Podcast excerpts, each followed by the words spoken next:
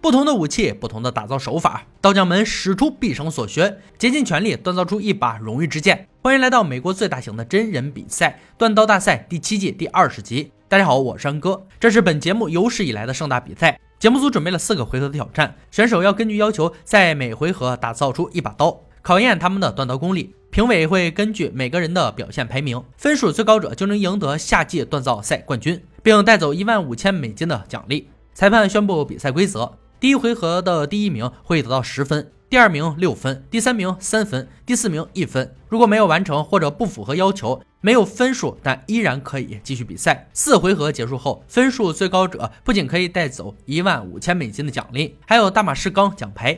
第二名将获得黄铜奖牌和四千美金，第三名是红铜奖牌和一千美金。但在第二回合，最后一名将会离开比赛现场。今天的锻造紧接上一集，新来的小伙伴可以点击右上角观看。评委大帅、老白、乐哥已经准备就绪，场上剩下三位选手。查德目前遥遥领先，总分二十分；马特总分九分，泰瑞总共七分。在场选手都可以拿到或多或少的奖金，但冠军才是他们最终的奋斗目标。这一局所得分数会翻倍，这对于落后者将是一个补救的好时机。能不能把握，就看自己的锻造表现了。裁判揭开红布，露出本回合锻造武器。一把希腊短剑，这种夜行短剑在近身战斗中精准且易操控，利于士兵越过盾牌攻击。二零零四年的电影《木马屠城记》中就使用了这种致命短剑。本次复刻要求，刀身长度必须介于十九到二十一英寸之间，要有封腰和双刃，必须有护手、刀柄和圆头。材料是有一些原钢，节目组不限制材料和技术，只要交出成品，接受检测即可。锻造时间为六个小时，这样大尺寸刀具在以往需要四天时间锻造。六小时是对选手们致命的考验，每个人的内心都很慌乱。计时开始后，选手们立即行动。泰瑞决定使用幺五 N 二零碳钢和幺零九五钢做成二十层的大马士革钢坯，打造刀刃。这份努力在上一回合收获了较好的回报，成功的断接显示出扎实的锻造功底。查德选择同样的材料和方式，做出层数更多的大马士革钢坯。他一直是对手要打败的对象，虽然前两回合都拿到第一，但自己依旧不能松懈。必须要在第三回合拿下二十分才能保持领先。马特目前排名第二，如果这次拿下二十分，还有机会和查德抗衡一下。三人的材料和制作手法都相同，大马士革钢是刀匠们的必胜法宝，而幺零九五钢和幺五 N 二零碳钢的结合更是无敌，但非常考验时间的掌控能力。泰瑞的钢焊接的很顺利，这一步事关重要。为了稳妥，多加热两次，趁这个时间赶紧去材料室准备制作刀柄所需的材料。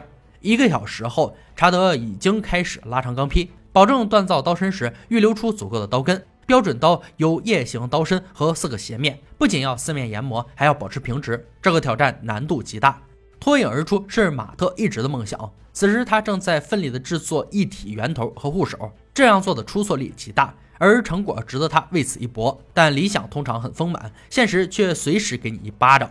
因为材料不够，他没办法打造出理想的护手。三个小时就这样被浪费，到现在为止，他还没有开始断刀。计算着流失掉的时间，巨大的压力从四周将他围拢。而顺风顺水的查德已经开始热处理刀刃淬火后，他没有着急取出，而是转身制作刀柄。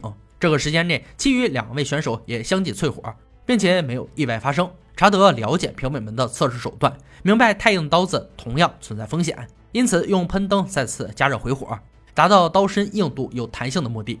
并且可以成为最理想的黄金稻草色。马特也在给刀子回火，整个过程不敢操之过急，否则不成功变成人。他没有时间制作刀柄，只能用散绳缠绕，再涂上环氧树脂，让表面变得光滑。泰瑞使用的锁头无法穿透整个刀柄，果断地将木材切成两半，研磨出合适的凹槽，包裹刀根。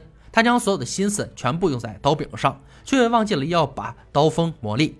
时间一晃而过，选手们在裁判喊停声关掉机器。历经六个小时的锻造，让他们身心疲惫。未知的暴力检测更是让他们内心惶恐不安。首先，大帅用他们的剑砍标枪和甘蔗测试强度。查德刀最先迎战，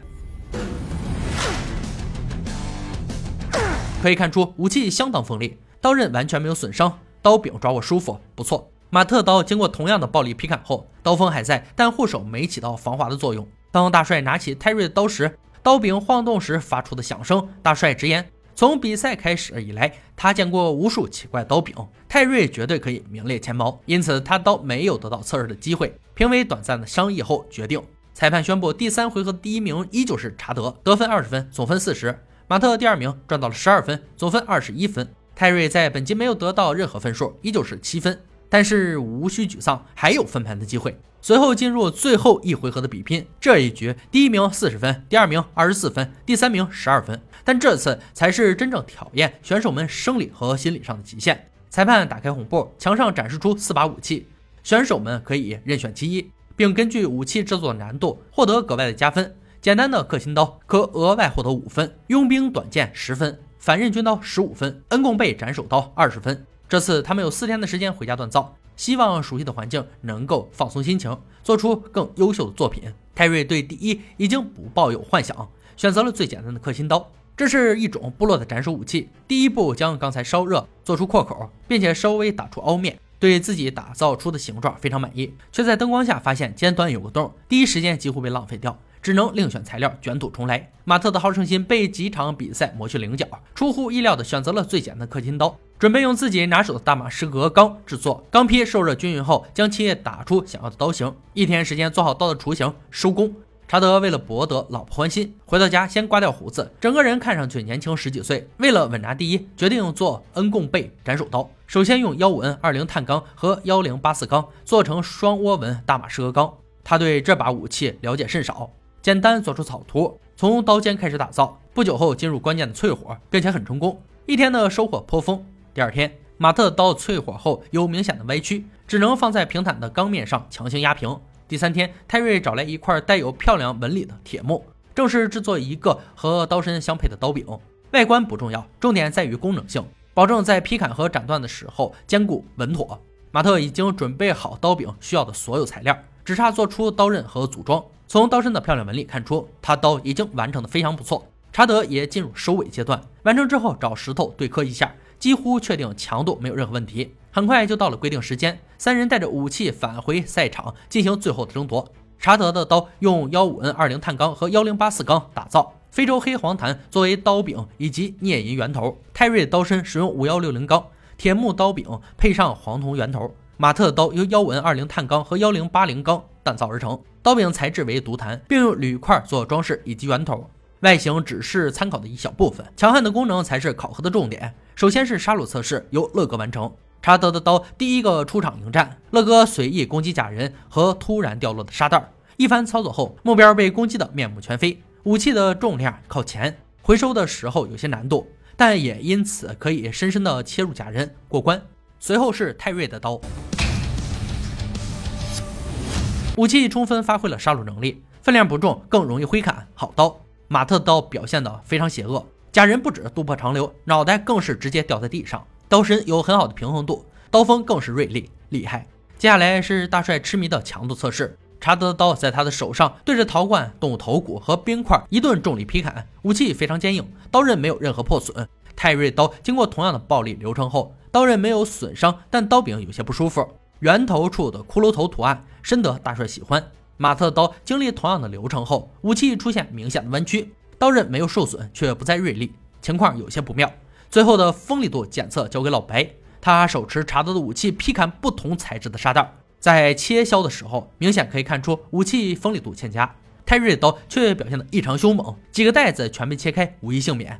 无论刀锋还是平衡感都非常好。马特在这一局并没有成功逆袭，弯曲的刀身影响了锋利度，手指放上去都不必担心被割伤。三局测试已过，评委们对武器的表现了如指掌，很快就给了我们期盼已久的答案。马特第三名，总分三十八分，获得红铜奖牌和一千美金奖励。第二名泰瑞，总分五十二分，带走黄铜奖牌和四千美金。查德是本期的冠军，总分八十四分。赢得大马士刚奖牌和一万五千美金，三人在本场比赛中都拿出了最卓越的锻造功底，辛劳和汗水最终得到回报。好了，今天解说就到这里吧，我们下期再见。